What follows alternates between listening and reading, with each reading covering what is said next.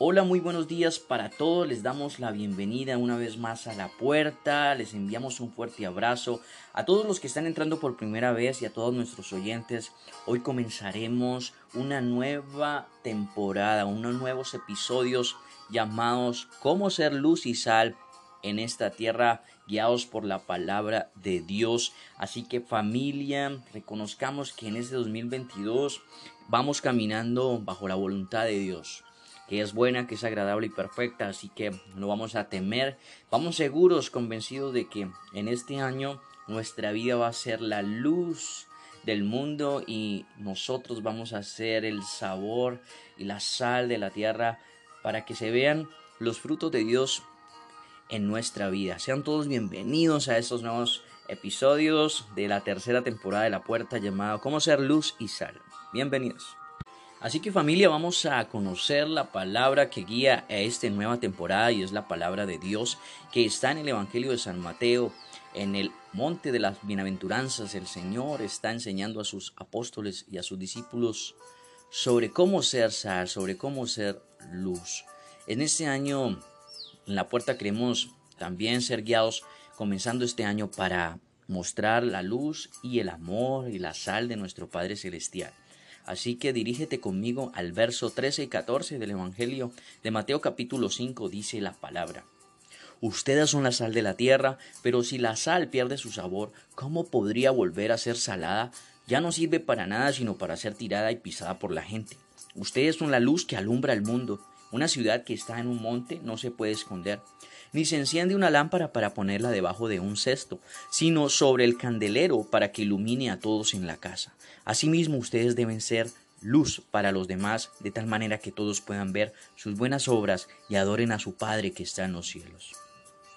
Familia, déjame decirte que al ser llamado por Dios, al ser elegido por Dios, Dios coloca su presencia sobre ti para que tú seas un reflejo de esa luz especial de Dios que solamente el Padre le da, a aquellos hijos que son capaces de iluminar a otros a través de la verdad que es Cristo Jesús. Recordemos que Jesús es la luz del mundo y al Él iluminarnos a nosotros en nuestro interior, entonces nosotros debemos también reflejar y dar esa misma luz a aquellos que quizás están en momentos difíciles, en momentos tenebrosos, en momentos de oscuridad. Debemos ir a lugares donde personas, amigos, familias quizás estén pasando por problemas y decirles o llevarles una palabra de luz que es que confiar en el Señor Jesús tiene buenos resultados. Lo primero que tenemos que entender que como discípulos de la luz del mundo, de Jesucristo el Señor, nosotros debemos llevar esta luz. Debemos hoy, como propósito, familia, cada día hablaremos de cómo hoy poder ser luz. Hoy te pido a través de la puerta, queremos hoy eh, sembrar en ti el deseo de colocar en otros esperanza en Jesús. Ese es un rayito de luz y el más importante de todos para que la luz verdadera, la luz que ilumina cualquier oscuridad y tiniebla la quita en la vida de un ser humano, eh, pueda llegar es a través de compartir esta luz y es la luz de Cristo. Hoy, familia, le oro a Dios y ruego al Padre para que tú tengas la valentía, tengas las fuerzas para hoy decirle a alguien que está en dificultades, oye, ¿sabes algo? Jesús puede alumbrar tus caminos, Jesús puede alumbrar lo que está en tristeza, lo que está en dolor, lo que está en problemas en tu vida. Encuentra a Jesús, busca enamorarte de Cristo, sigue la luz del nombre de Jesucristo y entonces todos tus caminos se aclararán y Dios te mostrará poco a poco los frutos y las bendiciones que tú no ves porque no has conocido el gran amor y la gran luz que Dios tiene para los que le aman. Familia, sigamos llevando el nombre de Cristo, que es la luz del mundo. Este es nuestro primer trabajo. Sigamos diciéndole a otros, hermano, hay esperanza en Jesús, hay esperanza en Él.